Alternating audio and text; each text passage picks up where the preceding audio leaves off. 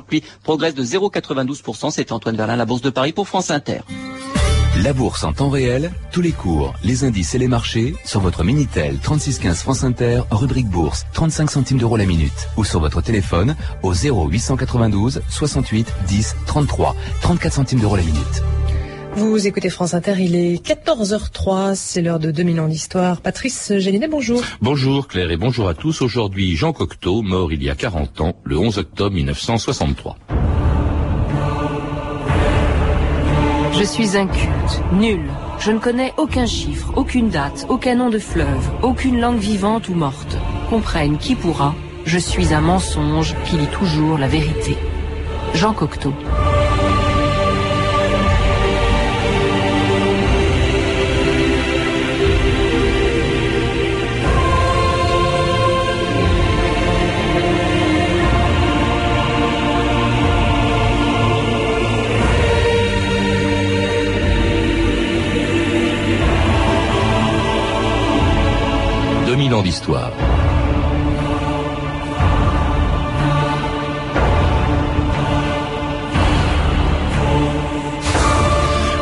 Est mort le 11 octobre 1963, quelques heures à peine après Edith Piaf, à laquelle il venait de rendre un dernier hommage à la radio. Avec lui disparaissait une des figures les plus singulières du XXe siècle. À la fois poète, romancier, cinéaste, dramaturge et dessinateur, se touchait tout de génie, en marge de toutes les écoles, a laissé derrière lui la réputation d'un auteur superficiel et mondain. Parce qu'il était inclassable, vivant à l'écart de la politique, de tous les courants littéraires et des modes, y compris celles qu'il avait lancées, Cocteau fut un des créateurs les plus attaqués de son temps. Il en souffrait sans doute, mais à la fin de sa vie, il avait fini par s'y résigner. N'ignore pas que je serai moqué, que je serai insulté, que déjà on commence à employer la méthode parisienne qui discrédite par avance tout ce qui risque de changer les règles du jeu. J'entends dire euh, le film de Cocteau est immontable, des niaiseries de ce genre. Au reste, je ne cherche pas à changer les règles du jeu. Les jeunes cinéastes savent à merveille et que je me paye à la fin de ma vie le luxe de faire ce qui me plaît. Et au lieu de le donner en exemple, de l'offrir en cadeau à toute une jeunesse qui, depuis un demi-siècle, m'a toujours euh, soutenu contre la sottise. Ma seule recommandation publique sera, pour le prier, de laisser au vestiaire son bagage intellectuel et ses armes. Ni fleurs, ni couronne. Claude Arnaud, bonjour. Bonjour. C'était Jean Cocteau, euh, qui est mort donc il y a 40 ans et auquel vous venez de consacrer chez Gallimard une belle et monumentale biographie de près de 900 pages. Jean Cocteau qui disait, on vient de l'entendre, qu'il s'adressait avant tout à la jeunesse, hein, ce qu'il a fait toute sa vie. Est-ce qu'aujourd'hui, 40 ans après sa mort, les jeunes lisent encore Cocteau? Les jeunes lisent encore Cocteau dans la mesure où les jeunes lisent encore tout, court, je veux dire, lisent du, de, la, prose qui appartient au passé. Euh, Cocteau appartient à un siècle révolu, le XXe siècle. Euh, il, est lu absolument, il est lu tout simplement parce qu'il a la chance de jamais, euh, il l'a dit lui-même, il était un cancre, il n'a jamais eu, il a raté deux fois le bac, aucun diplôme, aucune formation, et du coup il a la chance de jamais avoir été, je, si on peut dire, récupéré par l'institution scolaire et encore plus l'institution universitaire. Donc c'est pas un sujet d'agrègue, c'est pas un sujet sur lequel des pauvres écoliers ont planché et, on c'est pas, c'est pas un auteur qu'ils ont fini par détester. Hmm. Ils ne le connaissent pas a priori, mais ils le découvrent parce qu'il est très accessible en poche dans les bibliothèques municipales. Si, on, commence par dire quelque chose, quand on ne connaît pas Cocteau, faut commencer par quoi? On commence ce, par quoi j'ai moi-même commencé, et beaucoup de gens commencent. Euh, ça m'est arrivé à l'âge de 13 ans, je suis tombé sur, euh, euh, alors peut-être c'est un peu plus singulier, sur la difficulté d'être, qui est un texte absolument magnifique, qui est un texte de la fin de sa vie, une très grande lucidité, d'une très grande tristesse aussi très profond, très douloureux sur quelqu'un qui vit mal dans son corps, qui vit mal dans sa, peau. Un très beau texte, mais on peut aussi commencer dans une version peut-être plus plus enjouée et plus euh, générationnelle par les Thomas Leposter et les Enfants terribles, qui sont des livres qui, qui, justement décrivent un état que connaît très bien l'adolescence, mmh. qui est à la fois c'est intemporel en même temps, oui. Mais en même temps, cet état d'entre-deux de l'adolescence, entre deux personnalités, entre on ne sait pas encore qui on est, on cherche. Et les personnages de Cocteau sont dans cet état-là. Alors c'est vrai, Claude Arnaud, que Cocteau a été souvent critiqué, d'abord parce qu'il est totalement inclassable. Faut rappeler quand même, quand il est mort, hein, Beko avait euh, écrit une chanson. Quand il est mort, le poète, pour tout le monde, c'est on dit Cocteau, le poète. Alors qu'est-ce qu'il a écrit? Sept recueils poétiques, effectivement, mais aussi quatre romans, sept pièces de théâtre, des milliers de dessins, des sculptures, il a fait six films. C'est quand même euh, un éclectisme extraordinaire et qui vient de son enfance, en fait, pas tellement de l'école. Hein. On a entendu tout à l'heure qu'il n'était pas très bon en classe, et vous l'avez dit. Je dirais, la conjonction de deux faits, l'éducation et de l'enfance, famille bourgeoise bohème, famille artiste, euh, père qui ne travaille, qui cesse de travailler parce que l'argent, le franc est très stable et donc vit de ses rentes. Et qui, se suicide, qui devient 20 et qui se suicide quand, quand, quand le jeune Cocteau a 9 ans. Mère pianiste, excellente pianiste, grand-père euh, mélomane qui va voir tous les concerts, qui invite chez lui des quatuors à cordes tous les dimanches, euh, famille fourrée à l'opéra, euh, voilà, qui tout le monde dessine, chante. Bon, famille, famille douée, mais douée de façon euh, amateur, disons. Cocteau hérite évidemment de cet éclectisme et de, et de ses dons aussi, parce que c'est très bon pianiste, dessinateur merveilleux à l'âge de 9 ans, euh, il chante très bien, il danse merveilleusement, formation de, de danseur euh, classique. Hein, je, je mais, mais ce qui l'intéresse, c'est d'abord la poésie. Il écrit des vers un peu de Mirliton au début, puis alors le grand choc de sa vie, il dira plus tard que c'est sa, sa deuxième naissance, Claude Arnaud, parce qu'il est né en 1889, mais ça c'est en 1913, il assiste à une représentation de Stravinsky. Ça, ça a été le choc, le grand tournant de sa vie. Sacre du Printemps. Ah, Sacre du Printemps. La première est, donnée en 1913 au Théâtre des Champs-Élysées à Paris.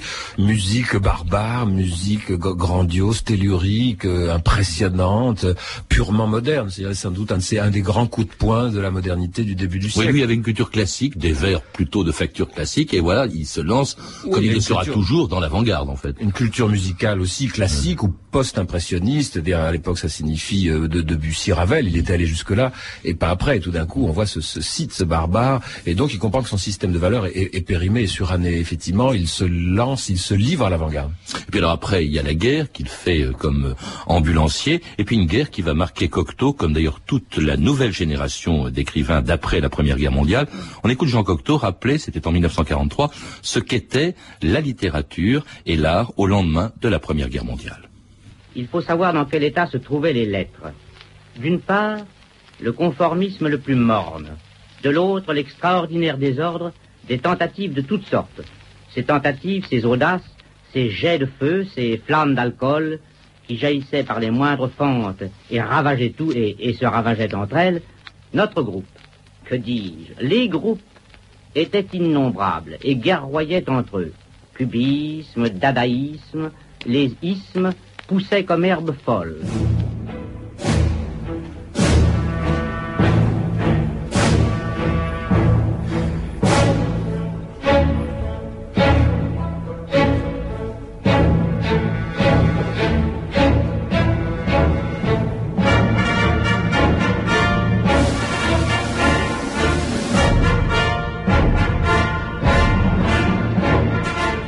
France Inter, 2000 ans d'histoire, aujourd'hui Jean Cocteau.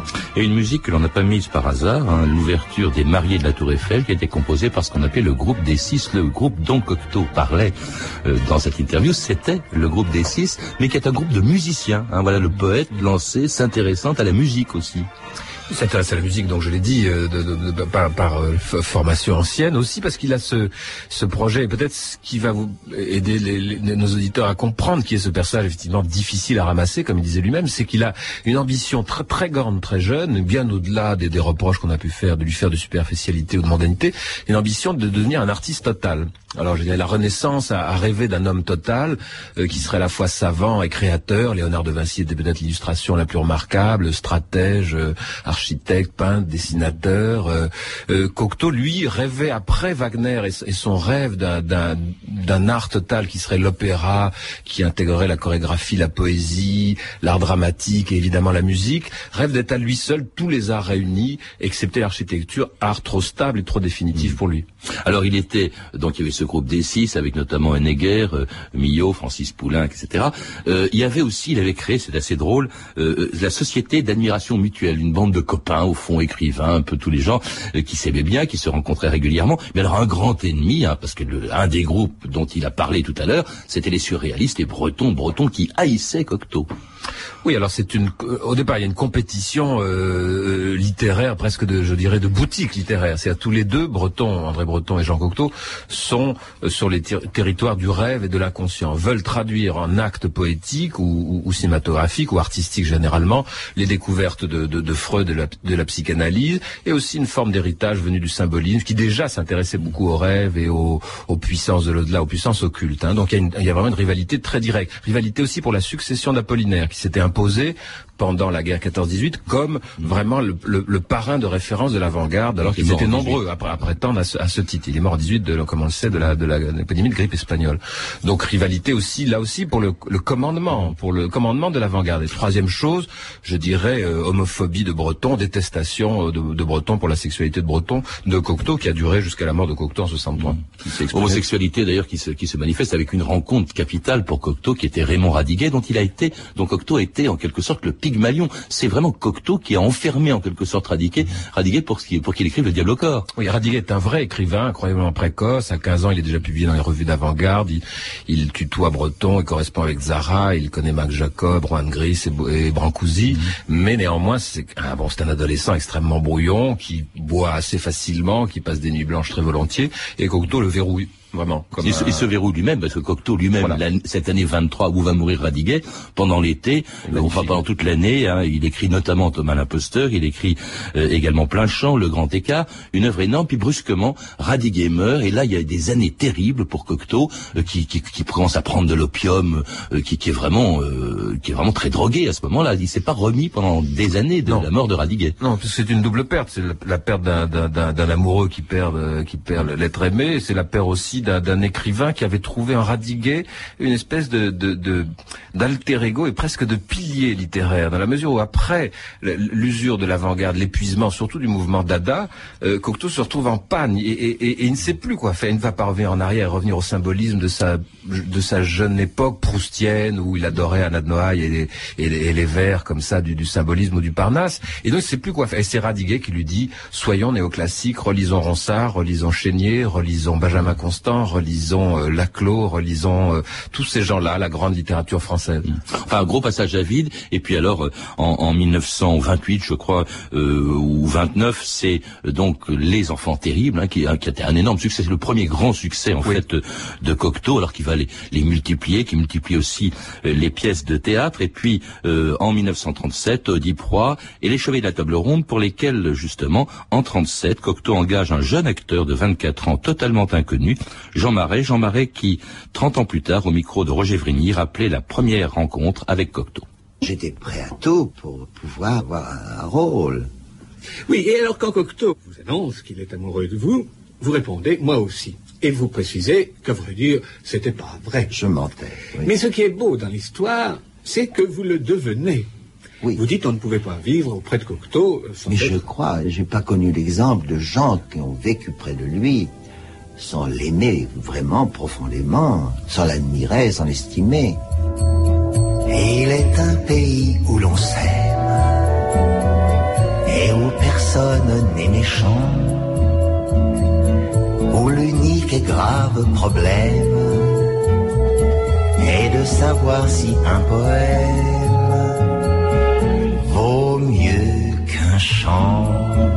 C'était Jean Marais chantant une chanson de Cocteau, euh, Mon pays, euh, une rencontre qui a été capitale. Ils vont rester euh, l'un près de l'autre pendant 26 ans jusqu'à la mort de Cocteau. Euh, Claude Arnaud. Oui, enfin l'un près de l'autre, disons qu'il y a une période chaude puis une période beaucoup plus, enfin bon, plus, plus, plus, distante. Ils se séparent, euh, Marais mène sa vie, Cocteau mène la sienne et retrouve un nouveau compagnon.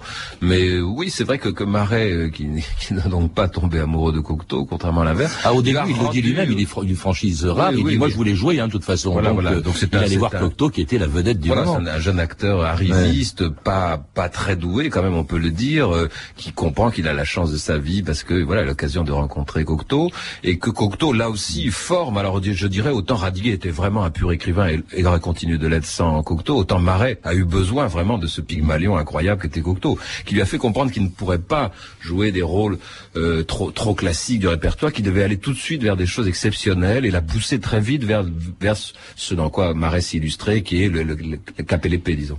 En tout cas, c'est ensemble que Cocteau et Marais, vous le rappelez dans votre livre, Claude Arnaud, vont traverser la Deuxième Guerre mondiale et l'occupation comme si les Allemands n'étaient pas entrés en France. La revue de texte Stéphanie Duncan. Oui, Cocteau semble avoir traversé cette période un peu comme dans une bulle. Hein. En septembre 40, par exemple, il se hâte de rentrer à Paris pour monter sa pièce, Les parents terribles, et il écrit à un ami. Les miracles se produisent partout. Je garde une curiosité vivante de ce Paris de rêve. En Cocteau, en effet, reprend ses activités. Il écrit, il fait jouer ses pièces, se presse aux mondanités du tout Paris allemand, profite même de la loge à la comédie française d'Otto Abetz, l'ambassadeur d'Allemagne. Et à partir de mai 42, Cocteau tient son journal, un texte confondant de naïveté notamment.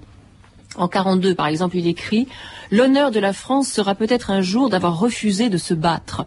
Ou encore, quand les Allemands imposent aux Juifs le port de l'étoile jaune, L'insigne jaune, je n'ai rencontré personne qui le porte. Moyen Âge, lépreux, lettres gothiques. Un Cocteau hein, euh, semble choqué, hein, mais il passe vite à autre chose. Il glisse. Déjeuner chez Maxims, traverser les Tuileries pleines de roses, j'ai trouvé les deux sujets de films qui me plaisent. Encore plus étonnant, ce qu'il écrit en janvier 43 sur Hitler, toujours hein, dans l'intimité de son journal quand même. Hitler, l'homme de paix, est haï. Il a été entraîné dans la guerre qu'il déteste. En plus grave, Cocteau rédige un hommage, qui cette fois est publié, à Arnaud Brecker, le sculpteur officiel du régime nazi. Je vous salue, Brecker. Je vous salue de la haute patrie des poètes. Patrie où les patries n'existent pas, sauf dans la mesure où chacun y apporte le trésor du travail national. Parce que dans la haute patrie où nous sommes compatriotes, vous me parlez de la France. Alors en même temps, hein, Cocteau, l'homosexuel opiumane, est attaqué régulièrement par les journalistes de la collaboration. En 41, par exemple, Lucien Rebattet, dans Je suis partout, écrit à propos d'une de ses pièces, c'est le type même du théâtre d'averti. Et sur Cocteau lui-même, à 50 ans, l'âge de la pleine maturité pour les vrais hommes, ce clown n'est plus qu'un jocrisse dégénéré. Mais le plus acharné contre Cocteau est Alain Lobreau dans Je suis partout, celui à qui Jean Marais d'ailleurs casse la gueule un soir de juin 41. Alors par exemple, quand est rejoué euh, la pièce de Cocteau Les parents terribles, hein, euh, le spectacle d'ailleurs sera perturbé par les coups de poing et les gaz lacrymogènes lancés par des membres du PPF. Eh bien, Lobro écrit de Cocteau Le voici encore sous les projecteurs. C'est chez lui un besoin maladif d'étaler son vice et sa crotte. Alors, la naïveté de Cocteau est telle qu'en octobre 43, il note dans son journal La radio anglaise m'accuse de collaborer. La presse franco-allemande m'accuse d'être gaulliste. Voilà ce qui arrive aux esprits libres qui refusent de se mêler de politique et n'y comprennent rien. Cocteau se vantait de ne pas avoir lu, je crois, le journal. Euh, depuis 1917. Euh, c'est quand même accablant ces textes, Claude Arnaud. D'une part, la violence, on y reviendra, des, des textes des collaborateurs mmh. contre Cocteau, mais surtout la candeur et même l'enthousiasme pour Hitler euh, en pleine guerre, alors que la France est occupée. Et, il est protégé par les Allemands, en fait. Il est attaqué par les collaborateurs et protégé par les Allemands. Je veux dire, la pression qu'il subit de la part des nationaux socialistes français est si forte et la haine est quand même, euh, elle, elle, est concrète. Vous le disiez, il y a des, il y a des, les pièces de Cocteau sont, interrompues par des commandos. Le PPF, c'est le parti de Doriot, parti d'extrême droite pro-allemand. Les acteurs se font casser la gueule, dont Serge Reggiani, qui est toujours vivant, qui pourrait en parler. Euh, et, et, et, donc Cocteau est dénoncé toutes les semaines dans Je suis partout et dans cette presse-là, et qui demande son éviction de la scène nationale française.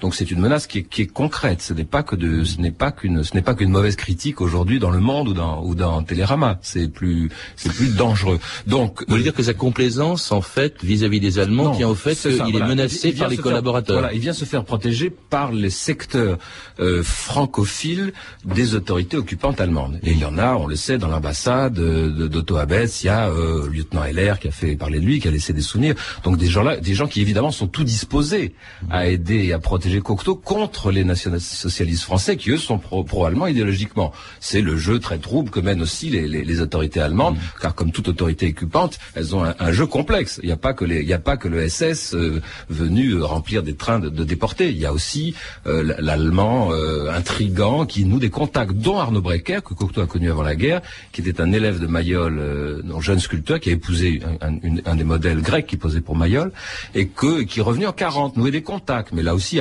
il n'est pas question de faire signer à Man qui a fait plusieurs fois son portrait, à Cocteau ou à d'autres peintres qu'il a vus comme ça, des engagements en faveur du national-socialisme qui n'aurait évidemment jamais signé. Il s'agit de retrouver, de renouer des liens amicaux. Et Brecker très tôt a donné à Cocteau son téléphone en cas d'ennui. Chose dont, Cocteau a profité quand Marais est allé casser la gueule à Lobro. Parce que Lobro est lié à la Gestapo. Lobro dénonce toutes les semaines dans le suis partout des listes de gens qui finissent une fois sur deux ou sur trois arrêtés, déportés ou, interdits parce qu'ils sont euh, d'origine juive et qu'ils euh, et qu'ils ne souhaitaient pas le, dire. Donc euh, quand, Marais casse la gueule de Lobro, le, risque est réel. Et là, Cocteau a très peur et Cocteau appelle Brecker, qui sauve la mise de Marais? Et effectivement, ça donne un hommage public de Cocteau à Brecker quand il y a une exposition organisée par le gouvernement Vichy en 42 en hommage à Brecker, qui est sa grande faute sous l'occupation, qui est sa compromission. Mais je veux dire qu'il n'y a pas le fait d'un collaborateur, il faut quand même savoir ce qu'on dit. Un collaborateur politique, c'est quelqu'un qui travaille avec les Allemands, qui souhaite leur présence et leur victoire. Ça n'a jamais été le cas de Cocteau. Claude Arnaud, il y a aussi l'admiration, on la trouve dans son journal, qui a d'ailleurs été courageusement publié par Gallimard, le journal de Cocteau pendant l'occupation, il dit « J'admire Hitler ». C'est au cours d'un dîner, il dit ben, C'est un personnage admirable ». C'est quand même assez étonnant, en tout cas c'est confondant de... Oui, de- oui, de- oui. Ça, c'est l'aspect le plus, euh, vous l'avez dit, candide, le plus euh, presque, je dirais, absurde politiquement de Cocteau, que la politique n'intéresse pas, qui n'y connaît rien, ce qui est vrai, qui est complètement inculte d'un point de vue historique, et qui est, dans la phase où Brecker euh, l'a sorti, a sorti Marais d'affaires, est intoxiqué par Brecker, qui, qui est protégé par Hitler comme un mécène, euh, qui a été un mécène fastueux pour Brecker, et donc qui, qui intoxique Cocteau pendant que ça dure 15 jours. Hein. Après, c'est fini, mais pendant 15 jours, vraiment, il croit tout ce que Brecker lui dit. Hitler est un euh, Ferdinand de Médicis. En tout cas, bon, euh, au moment de, de la de la libération et de l'épuration, Cocteau va finalement, on va être assez indulgent avec Cocteau, d'autant plus qu'il se rapproche d'Aragon opportunément à ce moment-là. Et d'ailleurs, il, il échappe au fond à l'épuration, tant et si bien d'ailleurs qu'en 1946, Cocteau est présent au premier festival de Cannes de l'après-guerre pour y présenter La Belle et la Bête. Pour trois semaines, Cannes est devenue la capitale du cinéma international. Et le festival, projeté avant-guerre, a rendu à Cannes l'animation des temps heureux. Jean Cocteau, puisque vous avez la parole, voulez-vous nous parler de La Belle et la Bête? Alors tout ce que je peux vous dire, que j'ai voulu écrire, voulu écrire à l'écran une féerie, que je ne suis pas metteur en scène, que je suis très très fier que les metteurs en scène m'aient accepté parmi eux, et c'est simplement une histoire que je raconte, et je ne cherche pas à faire davantage. Au retour, belle, serez-vous ma femme Vous me tuez. Je sais que je suis très horrible. Je reviendrai au bout d'une semaine. Je vous estime trop pour vouloir causer votre mort.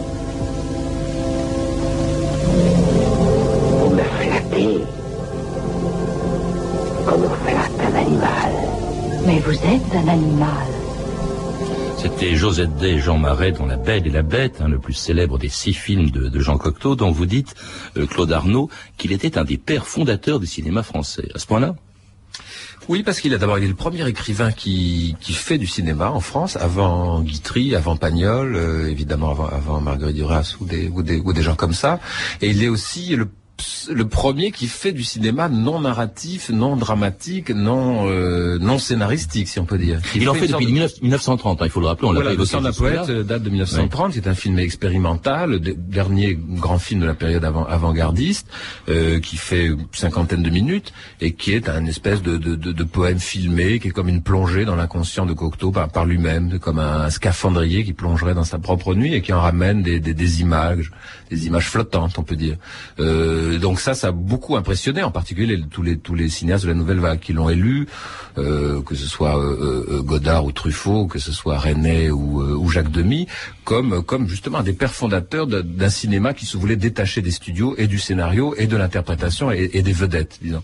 En tout cas, il va en faire six. Après la, La Belle et la Bête, il y aura encore, euh, je crois, les enfants terribles, hein, euh, pas les parents, mais les enfants terribles mis euh, en, en film. Euh, je crois qu'il y aura aussi un Testament d'Orphée, ou enfin, il y Oui, aura, oui, il y aura- Testament il y aura deux films. Et puis alors, euh, cela dit, à cette époque-là, dans les années 50, c'est plus un Cocteau mondain. hein. D'ailleurs, c'est celui que l'on retient, qu'on a un peu en mémoire, hein, qui ne rate euh, jamais aucun festival, aucun gala, aucune première, aucun vernissage, et encore moins son élection à l'Académie française en, en 1956. On dirait que- aujourd'hui que c'est quelqu'un de très people dans les années 50.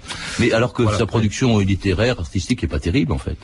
Production poétique continue d'être bonne, sa production graphique, le dessinateur faiblit beaucoup, euh, le cinéaste euh, reste très personnel, mais il faiblit aussi, mais le poète reste très bon, je trouve. Et euh, effectivement, on le voit, parce que simplement parce qu'il est trois fois président du jury du Festival de Cannes. Donc le jury du Festival de Cannes, c'est Paris Match, c'est des, photos avec des vedettes, Ginalo Brigida ou, ou des vedettes américaines. Donc on, on, le voit beaucoup. Élection à l'Académie française aussi, vedette Paris Match. Donc effectivement, on le voit beaucoup par ce biais-là. Euh, cocktail, oui, il en a fait, mais pas pas tant que ça non plus. C'était pas son métier. Un cocktail des cocteaux. Oui, on l'a dit en 1923. C'est une très bonne formule. Elle résume pas le personnage. Ouais. Mais justement, c'est quand même pas sa meilleure période, euh, Claude Arnaud. La meilleure période, c'est les années, c'est l'entre-deux-guerres surtout. Meilleure période, c'est les années, je dirais les années, tout début des années 20, certainement, c'est la plus extraordinaire, la plus brillante. Mais quand même, c'est quelqu'un de, de, de, de, fécond. On peut pas dire que ce soit quelqu'un qui, qui, qui s'arrête net. C'est pas, c'est pas aussi clair. Il continue de, il travaille, il peint, il fait des, des, des chapelles. Bon, c'est pas, c'est, c'est pas Matisse. C'est pas, c'est pas non plus misérable, c'est pas à détruire. Sa place, je dis pas dans la littérature, puisqu'il a été partout, dans le, dans, dans, dans la production littéraire, artistique en général au XXe siècle, Claude Arnaud. Place, euh, euh, je pense qu'il mérite, il méritait en tout cas d'être mis, sinon au centre du XXe siècle, du moins dans une position de révélateur et de, baromètre du XXe siècle. C'est quelqu'un qui a vraiment euh, attiré à lui toutes les énergies du siècle, qui a nourri le siècle aussi, qui a, qui a traversé toutes les périodes, toutes les esthétiques, qui en a pratiqué pratiquement tous les arts. Euh, donc je dirais en, en ne serait-ce que comme révélateur et comme, et comme baromètre, c'est un personnage fantastique. Je trouve c'est un, un grand personnage du XXe siècle.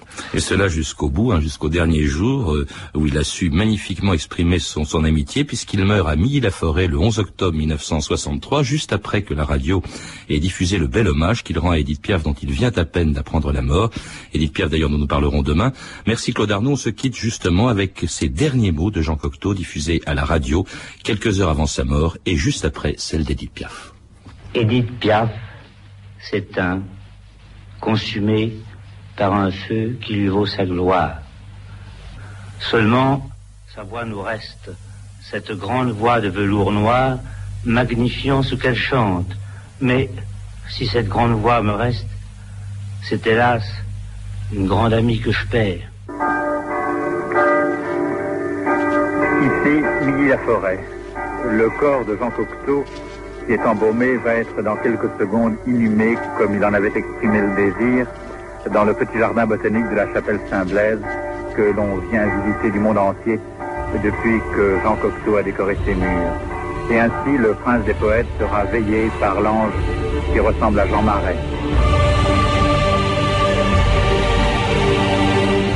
Je rappelle que mon invité Claude Arnaud est l'auteur d'une passionnante biographie de Cocteau, donc qui a été publiée chez Gallimard. À lire également Cocteau sur le fil de François Nomer, publié chez Gallimard aussi, mais dans la collection découverte, un livre beaucoup plus euh, petit, beaucoup moins volumineux. Le théâtre complet de Cocteau, distribué dans la Pléiade, sous la, direction de Michel Descodins, et enfin Les Belles de Cocteau de Dominique Marny, publié chez Lattès. Avoir enfin, depuis le 25 septembre et jusqu'au 25 janvier 2004, une exposition sur Jean Cocteau qui se tient au centre Pompidou. C'était 2000 ans d'histoire à la technique.